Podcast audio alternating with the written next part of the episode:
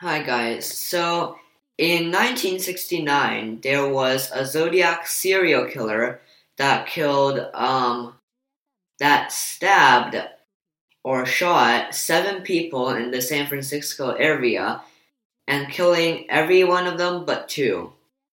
And he sent a series of terrifying letters to the San Francisco Chronicle newspaper. Some of the notes were even in code, including a particularly complex, massive one with three, 340 characters that became known as the 340 cipher.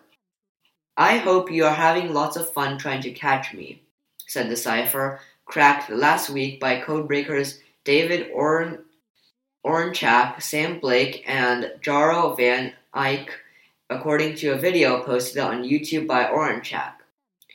I am not afraid of the gas chamber because it will send me to paradise, all the sooner because I now have enough slaves for work for me.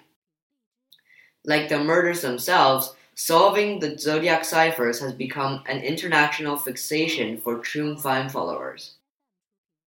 So, yeah, the message doesn't really say a whole lot, Oranchak said. It's more of the same attention seeking junk from Zodiac. That's all for today. Bye.